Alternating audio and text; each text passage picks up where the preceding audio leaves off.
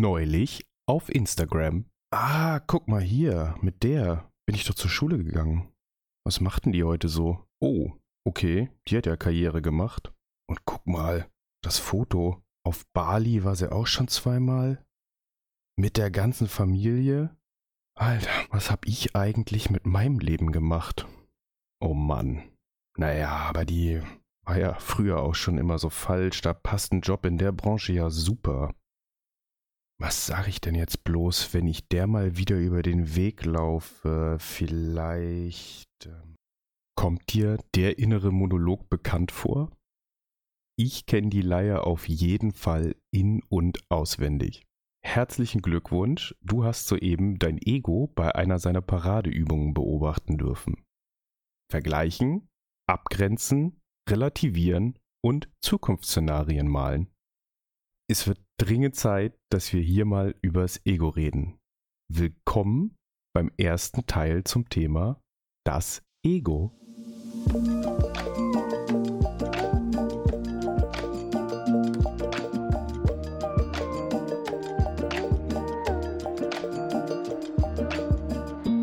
Bevor ich mich jetzt mit einer langen Erklärung zum heutigen Thema aufhalte, lese ich dir einfach mal sechs Aussagen vor.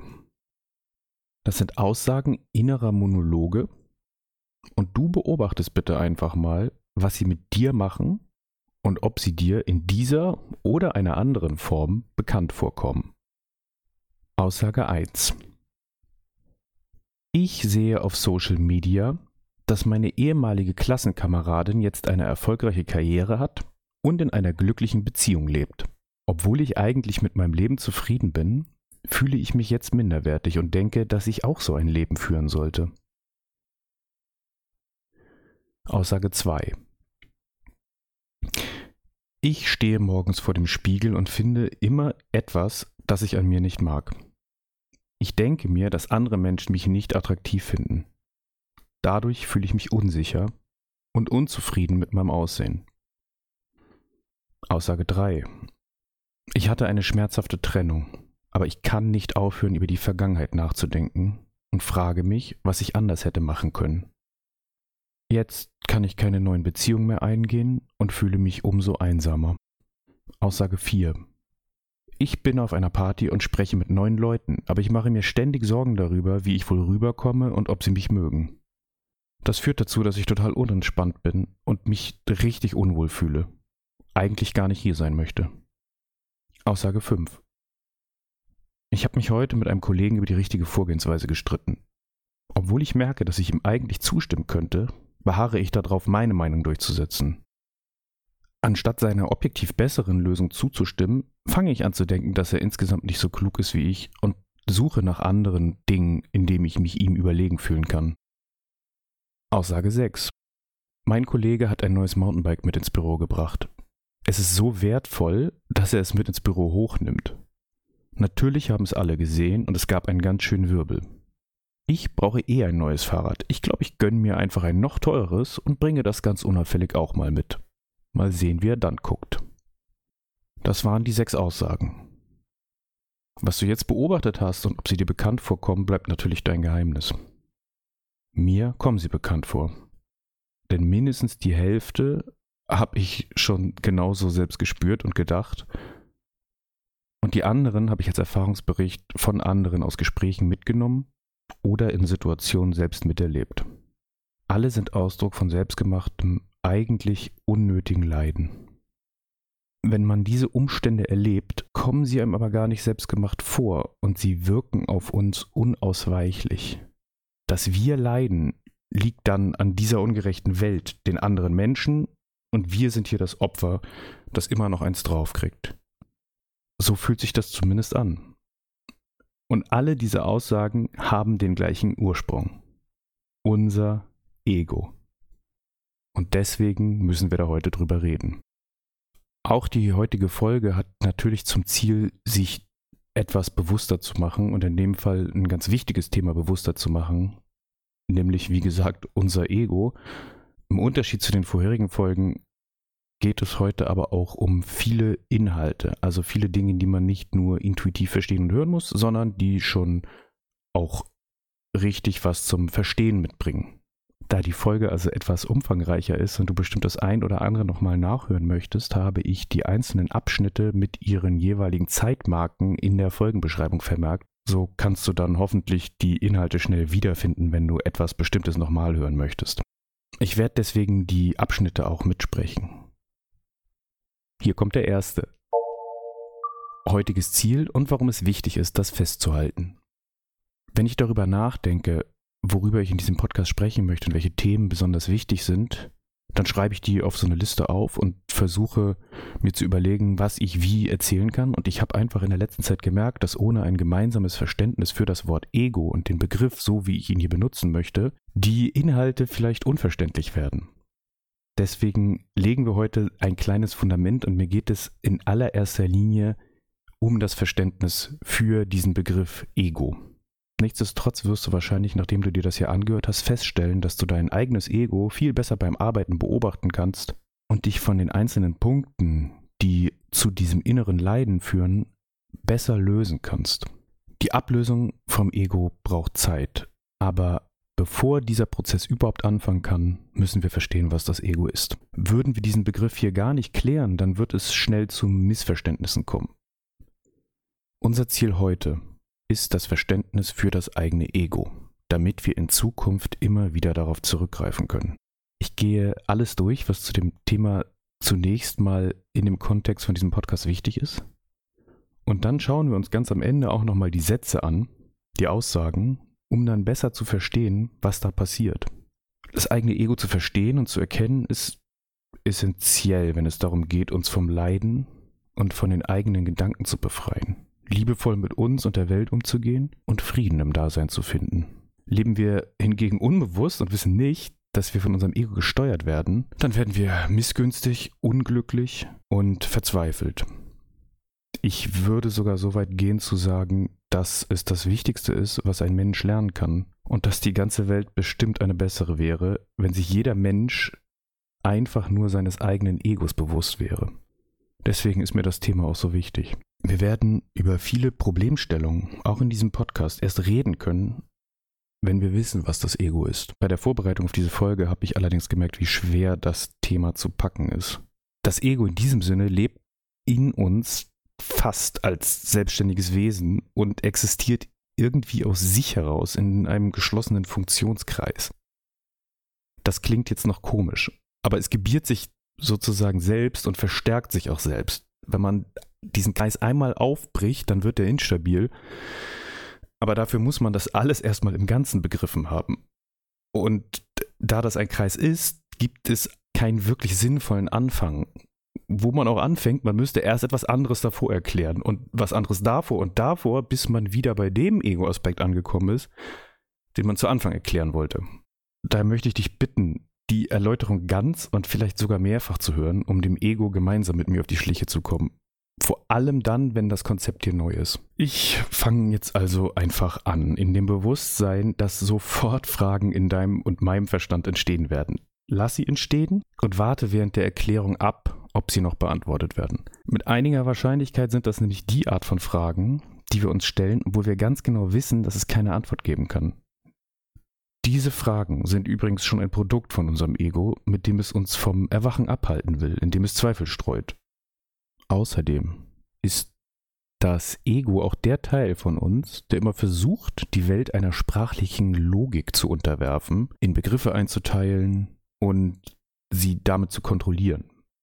Dass diese Fragen entstehen, ist also ein sicheres Anzeichen davon, dass das Ego in dir arbeitet und es ist auch schon mal ein kleiner Vorgriff darauf, was es tut und warum es das macht. Ich möchte allerdings damit anfangen zu erklären, wo das Ego herkommt. Wo kommt das Ego her? Ich habe auch zu dieser Folge mal wieder viel gelesen und in Büchern gestöbert und ich habe einen guten Hinweis auf den Ursprung des Egos gefunden bei Osho im blauen Meditationsbuch. Osho war ein umstrittener indischer Philosoph und Religionsführer der Sannyasins, die auch als Bhagwan-Bewegung bekannt waren. Vielleicht hast du ja die Netflix-Dokumentation Wild Wild Country gesehen. Da findest du ein sehr gutes Beispiel dafür, wie eine eigentlich gute Lehre und ein friedlicher Ansatz des Zusammenlebens durch das Wirken von Egos erst korrumpiert und dann regelrecht zerstört wird. Unabhängig von der sicherlich berechtigten Kritik, die man an seiner Figur nehmen kann, finden wir eine gute Erklärung für den Ursprung des Egos in diesem Buch. Jetzt kommt ein Zitat. Dein wahres Zentrum ist nicht nur dein Zentrum, sondern das Zentrum des Ganzen. Aber wir haben uns jeder unseren kleinen Mittelpunkt geschaffen. Das geschieht nicht von ungefähr, denn das Kind kommt ohne Grenzen auf die Welt, ohne eine Vorstellung, wer es ist. Es ist eine Notwendigkeit, um zu überleben. Es muss einen Namen bekommen. Es muss eine Vorstellung davon erhalten, wer es ist. Natürlich kommt diese Vorstellung von außen. Zitat Ende. Also, so wie wir unseren Verstand brauchen, so wie wir die Welt in Dinge und Begriffe zerlegen müssen, um mit ihr interagieren und untereinander kommunizieren zu können, so brauchen wir auch einen Begriff von uns. Ist ja klar, Kinder bekommen einen Namen und lernen schnell, dass sie, also das, was mit dem Namen gemeint ist, sich von den anderen Wesen unterscheiden. In dem Moment, in dem wir anfangen, die Welt in Objekte und Wesen zu unterteilen, fangen wir an, uns von dieser Welt abzutrennen. Aus der Einheit des Seins, aus dem anfänglichen Wirbeln von Farben, Wärme, Berührung und Geräuschen wird eine Welt aus unterscheidbaren Dingen. Es entsteht ein Dualismus von Ich und Nicht-Ich. Und das ergibt ja auch Sinn. Ich würde gerne eine Welt sehen, in der die Menschen sich als eine Einheit verstünden, aber stell dir mal vor, wir hätten keine Namen und würden nie unterscheiden zwischen uns selbst und anderen. Das klingt zwar romantisch, aber es ist die Krux mit unserem Ego. Wir können einfach nicht ohne, aber es bereitet uns Probleme und verursacht ja auch inneres Leiden, wie in den Aussagen am Anfang. Und dieses Leiden kann in den schlimmsten Fällen unerträglich werden. Ein Großteil der Struktur des Egos entsteht also schon in der Kindheit, auch wenn wir die Ego-Inhalte später austauschen. Aus mein Spielzeug und das Kind hat es mir aber weggenommen, werden später zum Beispiel mein Sportwagen und die ständige Angst, die anderen könnten mir meinen Erfolg oder den Wohlstand streitig machen. Jemand könnte besser sein als ich oder das allgemeine Gefühl der Unzulänglichkeit. Und dieses Gefühl wird auch schon früh durch andere Personen in uns angelegt, denn auch in ihnen interagieren Egos mit eigenen Ansprüchen. Zum Beispiel in unseren Eltern, wenn sie stolz auf ihre Kinder sein wollen oder es besser machen wollen als ihre eigenen Eltern. Wenn das Ego entsteht, kommt es immer zu Problemen, egal wie glücklich unsere Kindheit vielleicht gewesen sein mag. Und selbst wenn wir noch ein gutes Verhältnis zu unseren Eltern oder den Personen, die uns aufgezogen haben sollten. Egal wie gut sie es gemeint oder gemacht haben. Wir leiden alle unter unseren Ego-Identitäten, unter nicht erfüllten Ansprüchen an uns selbst, unserem Bild von uns und dem Bild, wie wir sein sollten. Du merkst jetzt sicher schon, dieses Verständnis von Ego geht über das hinaus, was wir im allgemeinen Sprachgebrauch meinen, wenn wir über Ego reden. Deshalb geht es jetzt um das Ego im allgemeinen Sprachgebrauch. Was wird im Allgemeinen verstanden, wenn zum Beispiel über jemanden gesagt wird, er oder sie habe ein großes Ego? Das ist dann normalerweise jemand, der von sich selbst und seiner eigenen Meinung sehr überzeugt ist, sich gerne reden hört oder auch zuerst an sich denkt viel Raum einnimmt, viel Aufmerksamkeit auf sich zieht, seine Anliegen für die wichtigsten und seine Einschätzungen für die richtigen hält. Ein großes Ego gibt anderen Leuten auch klar im Gespräch zu verstehen, dass sie in den eigenen Augen nicht recht haben. Wir haben es also mit jemandem zu tun, dessen Universum sich in erster Linie um sich selbst dreht. Und es gehört auch zu der menschlichen Erfahrung, dass wir alle so jemanden kennen, aber in den seltensten Fällen dürften wir bereit sein, uns selbst als eine solche Person zu erkennen, was übrigens auch wiederum als ein Zeichen für ein großes Ego verstanden wird. Wenn ich hier heute und in Zukunft über das Ego rede, dann schließt das zwar diese Art der Definition ein, aber ich benutze den Begriff noch weitgehender. Ich versuche hier eine Beschreibung, die sich eher an das Ego-Verständnis des Zen-Buddhismus anlehnt. Hier finden wir nämlich diesen Ego-Begriff, der dazu geeignet ist, uns zu erklären, warum wir trotz allen relativen Wohlstandes und aller Annehmlichkeiten, über die wir vielleicht verfügen, uns immer wieder unglücklich, unvollkommen und unzureichend fühlen. Warum wir so viel grübeln, uns Sorgen machen und unbegründete Angst haben. Warum wir uns nicht verstehen mit unserer Familie, unseren Arbeitskollegen und Unbekannten, die uns im Alltag über den Weg laufen und uns vielleicht sogar über sie ärgern während sich das Ego im allgemeinen Sprachgebrauch darauf bezieht, dass wir selbst viel auf uns halten, geht der Ego-Begriff des Sens von allem aus, was wir für uns halten. Also nicht nur die guten Eigenschaften, nicht nur das, womit man angeben kann, sondern alles, von dem du denkst, dass du es bist. Es beinhaltet also auch alle gefühlten Unzulänglichkeiten. Eine schüchterne Person, die nie den Mund aufbekommt, weil sie als Kind zum Beispiel gelernt hat, dass ihre Meinung nicht relevant ist, leidet also in diesem Verständnis genauso unter ihrem Ego, also unter ihrem Selbstbild, wie jemand, der nie aus dem Angeben rauskommt. Es gibt großartige Bücher zu dem Thema, auf die ich zurückgreifen konnte und die schaffen den Inhalt des Egos in diesem Verständnis, soweit das in Worten möglich ist, auf unser modernes Leben zu übertragen und Worte zu finden, die uns das Ego erkennen lassen. Für diese Folge habe ich mich neben dem schon erwähnten Osho-Buch an folgenden beiden Büchern orientiert. Natürlich wieder Eckhart Tolle, der kommt hier, glaube ich, immer vor. Das Buch habe ich auch schon mal drin gehabt. Eine neue Erde, Bewusstseinssprung anstelle von Selbstzerstörung und Alan W. Watts Zen-Tradition und lebendiger Weg. Du findest natürlich alle Bücher wieder in der Folgenbeschreibung. Beide Bücher, also sowohl Toller als auch Watts, sind inzwischen Klassiker und wenn dich die Formulierung in dieser Art von spiritueller Literatur nicht irritieren, also lest da vielleicht mal rein, bevor du die kaufst, dann kann ich dir beide Bücher nur sehr ans Herz legen. Und damit kommen wir jetzt zu dem Kern der Sache.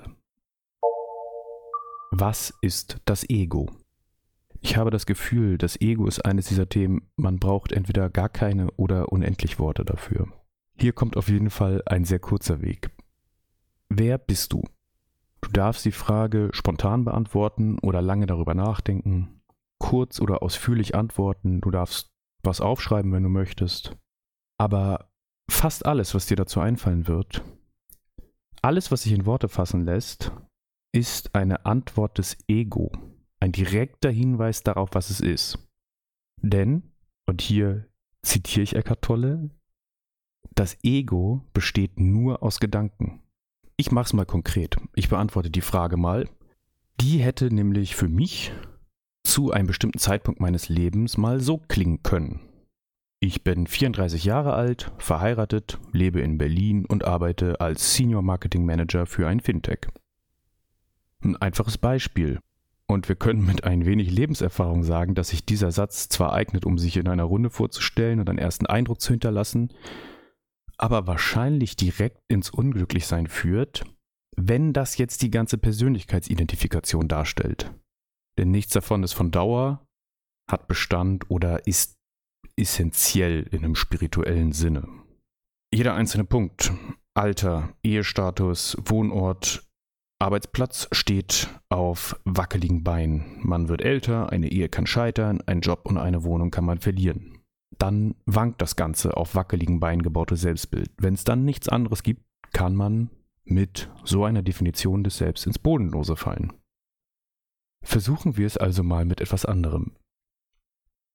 Hier ist eine alternative Antwort. Ich bin ein naturverbundener Mensch, liebe Tiere und meine Familie.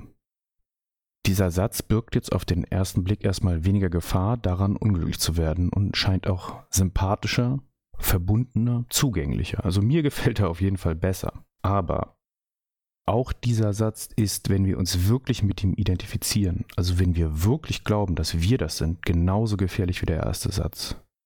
Es geht nämlich überhaupt nicht darum, was wir darüber denken, wer wir sind, sondern darum, ob wir uns an dieser Identität festklammern. Ich komme später auch nochmal auf diesen zweiten Satz zurück und wir gucken uns an, warum der ebenfalls problematisch ist. Ich habe das ja vorhin schon in der Kindheitsgeschichte angedeutet. Der Inhalt des Egos ist austauschbar, die Struktur nicht, also das Ego funktioniert immer gleich. Das ist auch eine Beobachtung, die, wie ich finde, tolle, hervorragend formuliert und ausgeführt hat. Ich habe ja gerade schon gesagt, wie das Spielzeug des Kindes später, wenn wir erwachsen sind, gegen andere Besitztümer ausgetauscht wird. Eine Wohnung, ein Auto, ein teures Möbelstück, ein Handy, Designerklamotten, was du möchtest. Die Struktur ist dieselbe. Was wir damit im Kern versuchen und was eigentlich das Ego versucht, ist uns damit zu vergrößern und Objekte meines Besitztums in die Definition von mir selbst mit einzubeziehen. Was das Objekt ist, das sich dazu eignet, ist aber von Mensch zu Mensch unterschiedlich und kann sich auch über den Lauf der Zeit ändern. Mir hilft ein Bild das ich mir dazu vorstelle. Und zwar stelle ich mir die Struktur und den Inhalt des Egos vor wie ein Setzkasten mit verschiedenen Fächern. Jeder Mensch hat so einen Setzkasten, der ist für alle Menschen gleich. Und jedes Fach ist einer Kategorie zugeordnet und wir alle setzen unterschiedliche Dinge in diese Fächer ein. Zum Beispiel haben wir ein identitätsstiftendes Fach für die Geschichte unserer Kindheit. Wie war sie? Wie sind wir groß geworden? Wie sind wir die Person geworden, die wir sind? Jede Person kann dir ihre individuelle Geschichte, die zu ihrer Persönlichkeit beigetragen hat, erzählen und du hast bestimmt auch deine eigene.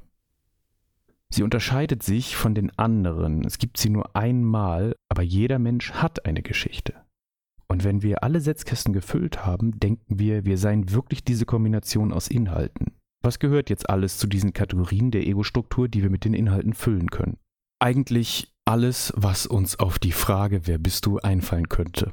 Ich habe mal versucht, eine Liste dieser Kategorien zu erstellen und lese dir die hier mal mit einigen Erklärungen vor. Das sind jetzt alles Kategorien dieser kleinen Kästen, die wir beliebig mit Inhalten füllen können, damit wir uns sozusagen unsere eigene Person, unser eigenes Ego zusammenbauen. Das fängt an mit Geschichten und Anekdoten der Vergangenheit. Meine Kindheit war, meine Eltern haben mich so erzogen, das. Einmal habe ich dies oder jenes getan. Dann gibt es negative oder positive Persönlichkeitsmerkmale. Also ich bin klug oder ich halte mich für dumm, für fleißig oder für faul.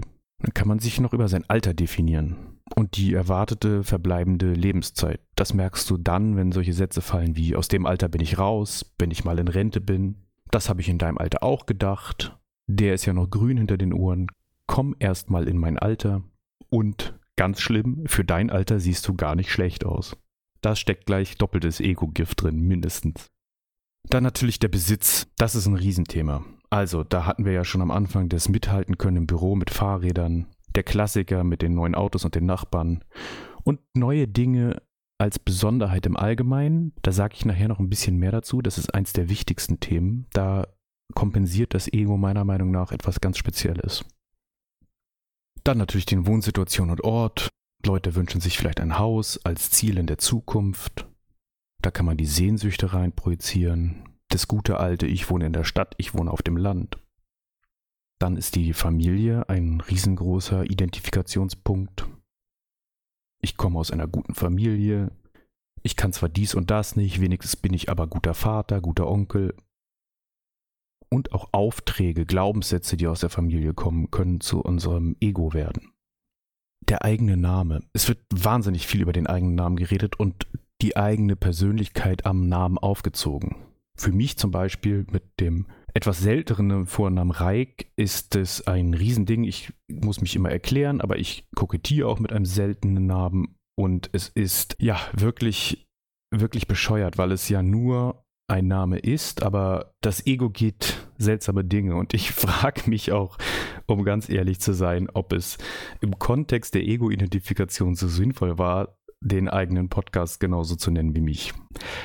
Egal. Ja, wir haben als nächstes auf der Liste Beruf, Bildung, Intelligenz, unsere Gesundheit, unsere körperlichen Einschränkungen, das Geschlecht, der eigene Körper insgesamt, Identifikation über den Beziehungsstatus, Überzeugungen, Wissen, Gruppenzugehörigkeiten, Beziehungen und berufliches Netzwerk und natürlich auch Klassiker wie Erfolge oder Trophäen. Die Liste ist nicht abschließend. Ich mache jetzt trotzdem mal einen Punkt, denn es gibt hier ein System. Alles, was sich zur Abgrenzung eignet. Egal, ob es sich dabei um die eigene Überlegenheit oder Unterlegenheit handelt, ist ein potenzieller Kandidat für diese Liste. Auch wenn wir uns einfach nur unterscheiden wollen, ist immer das Ego am Werk. Da kommt es ja her, das haben wir ja gelernt. Ein Beispiel für einen Überlegenheitsgedanken des Egos, der zur Identifikation genutzt wird. Ich bin jemand, der sich für Umweltschutz einsetzt. Da sind die anderen, die sich nicht für Umweltschutz einsetzen, die etwas falsch machen, die nicht so gut sind wie ich. Oder auch Sätze der Unterlegenheit. Ich habe meine beruflichen Ziele nicht erreicht. Ich bin nicht so stressresistent, erfolgreich und nicht so klug wie Leute, zu denen ich aufschaue und verdiene weniger Geld. Da hatten wir auch den Beispielsatz aus den Aussagen am Anfang mit der alten Klassenkameradin, die wir auf Social Media wiederfinden. Das Ego funktioniert auch, wenn es nicht um uns als einzelne Person geht. Man kann auch andere mit ins Boot holen und sich gemeinsam abgrenzen nach dem Motto wir gegen die. In einer Beziehung zum Beispiel. Wir brauchen nicht so viel materialistische Statussymbole wie andere. Wir sind besser als die Verschwender, die sich mit Statussymbolen schmücken müssen und aus Bequemlichkeit weniger Verzicht üben als wir. Wenn man sich also das alles anschaut und eigentlich alles, was wir so denken, über uns als Manifestation des Egos verstehen kann, dann bleibt hier die berechtigte Frage, was nicht das Ego ist, was wir dann eigentlich selber sind. Dafür finden wir Hinweise und ich finde einen der besten Sätze dazu bei Watts. Ich zitiere, das Entscheidende sowohl für den Taoismus als auch für das Zen liegt darin, dass das Zentrum, die Mitte der geistigen Aktivität nicht im bewussten Denkprozess, nicht im Ego zu suchen ist. Damit endet das Zitat auch schon. Watts weist hier auf eine Mitte der geistigen Aktivität hin, die nicht in dem Denkprozess, den er mit dem Ego gleichsetzt, stattfindet. Das heißt, es gibt etwas, ein Ort, an dem unsere geistige Aktivität sein kann, die nichts mit Denken, nichts mit Identifikation zu tun hat. Vielleicht erinnerst du dich an die Folge mit dem Theater der Schönheit. Das war eine andere Formulierung dafür, wo wir uns mit unserer Aufmerksamkeit eigentlich befinden müssen, um nicht im Ego zu sein und diesen ganzen Problemen nicht ausgeliefert zu werden. Diese ganzen Probleme aufzulösen. Wir haben natürlich das große Problem beim Erklären, was nicht das Ego ist, dass wir uns trotzdem Worten und Gedankenprozessen bedienen müssen. Also ich muss hier ja Sätze formulieren, um auf das, was nicht das Ego ist, hinzuweisen. Und damit benutze ich die Sprache des Egos, die logischen Kategorien, das, woraus Kommunikation gemacht ist. Ich kann ja auch gar keine Ego-Botschaft verhindern. Indem ich hier spreche, spricht ja auch ein Mensch und spricht ja auch ein Ego aus sich raus. Ich habe an vielen Stellen in unterschiedlichen Büchern und Quellen einen Hinweis auf eine alte Zen-Parabel gefunden, in der der Zen-Meister seinen Schüler bittet, den Mond zu betrachten. Und er zeigt mit dem ausgestreckten Finger auf den Mond und weist darauf hin, dass es essentiell wichtig ist, den Finger, der auf den Mond zeigt, nicht mit dem Mond zu verwechseln. Es geht um den Mond. Der Finger kann nicht der Mond sein, er zeigt die Richtung an. Und genau so ist es, wenn wir anfangen darüber zu sprechen, was außerhalb des Egos, außerhalb des Formulierenmann Verstandes liegt. Wir benutzen die Sprache, ein Schild, ein Hinweis in die Richtung der Bewusstheit. Aber wir können natürlich nicht davon sprechen, was sich nicht formulieren lässt. Schwierig. Deswegen ist es sinnvoll, das Ego zu beobachten. Wir können feststellen, wenn es wirkt und was es mit uns macht. Und deshalb kommen wir auch zum nächsten Abschnitt.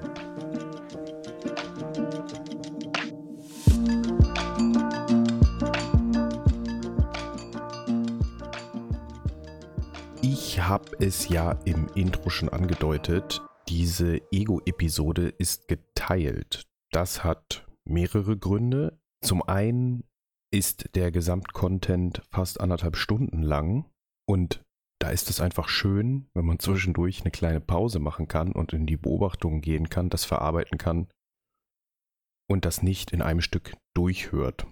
Daher hat sich für mich das angeboten, das zu zerteilen. Aber es gibt auch noch einen anderen Grund, der hat mehr mit der Organisation von diesem Podcast hier zu tun. Und zwar ist es für mich einfach deutlich angenehmer, wenn ich immer eins, zwei Folgen sozusagen vorbereitet habe und die dann veröffentlichen kann. Dann ist es für mich einfach angenehmer, freier darauf warten zu können, mich freier und nicht so zeitgebunden um neue Themen kümmern zu können und neue Folgen erarbeiten zu können, weil ich gerne diesen wöchentlichen Rhythmus beibehalten möchte, solange das für mich möglich ist. Wir sind ja heute bis zu dem Punkt gekommen, was das Ego eigentlich ist. Und in der nächsten Woche geht es dann weiter mit den Fragen, was das Ego mit uns veranstaltet, was wir tun können, wie wir das Ego eigentlich bemerken können, also woran es sich verrät. Und in der letzten Folge werden wir dann die Aussagen vom Anfang nochmal mit unseren neuen Erkenntnissen betrachten und analysieren. Bis dahin lade ich dich ein, dein Ego zu beobachten. Der Fokus auf diesem Thema hat bei mir dafür gesorgt in den letzten Wochen, dass mir sehr, sehr deutlich gezeigt worden ist, an welchen Stellen das Ego sozusagen die Kontrolle übernimmt. Und da würde mich einfach mal interessieren, wie das bei dir so läuft. Ich habe ja eingangs auch darüber gesprochen, dass mit Sicherheit, während du diese Folge hörst, Fragen im Verstand auftauchen werden. Und mich würde total interessieren, welche Fragen das waren. Ich freue mich also über deine Rückmeldung. Einmal, was macht dein Ego jetzt gerade mit dem neuen Fokus? Und welche Fragen sind bei dir eigentlich so entstanden, als du das gehört hast? Denn man kann so wahnsinnig viel über das Thema sagen und ich habe versucht, einen roten Faden dadurch zu kriegen, aber die Fragen, die ich beantworten kann, würde ich natürlich gerne in Zukunft dann auch angehen.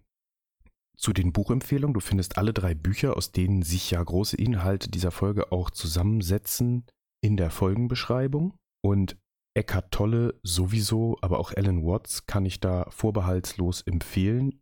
Ich will noch mal einen Satz zu dem Osho-Buch sagen, das auch in der Folgenbeschreibung steht.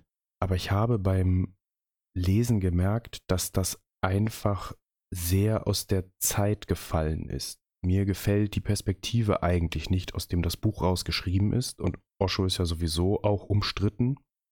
Nichtsdestotrotz blitzt hier und da, finde ich, eine große Wahrheit aus dem Text raus und ich bin mir auch gar nicht so sicher, was dieses Buch so unangenehm macht. Da sind Formulierungen drin, die das für mich sehr auf eine männliche Sicht zentrieren.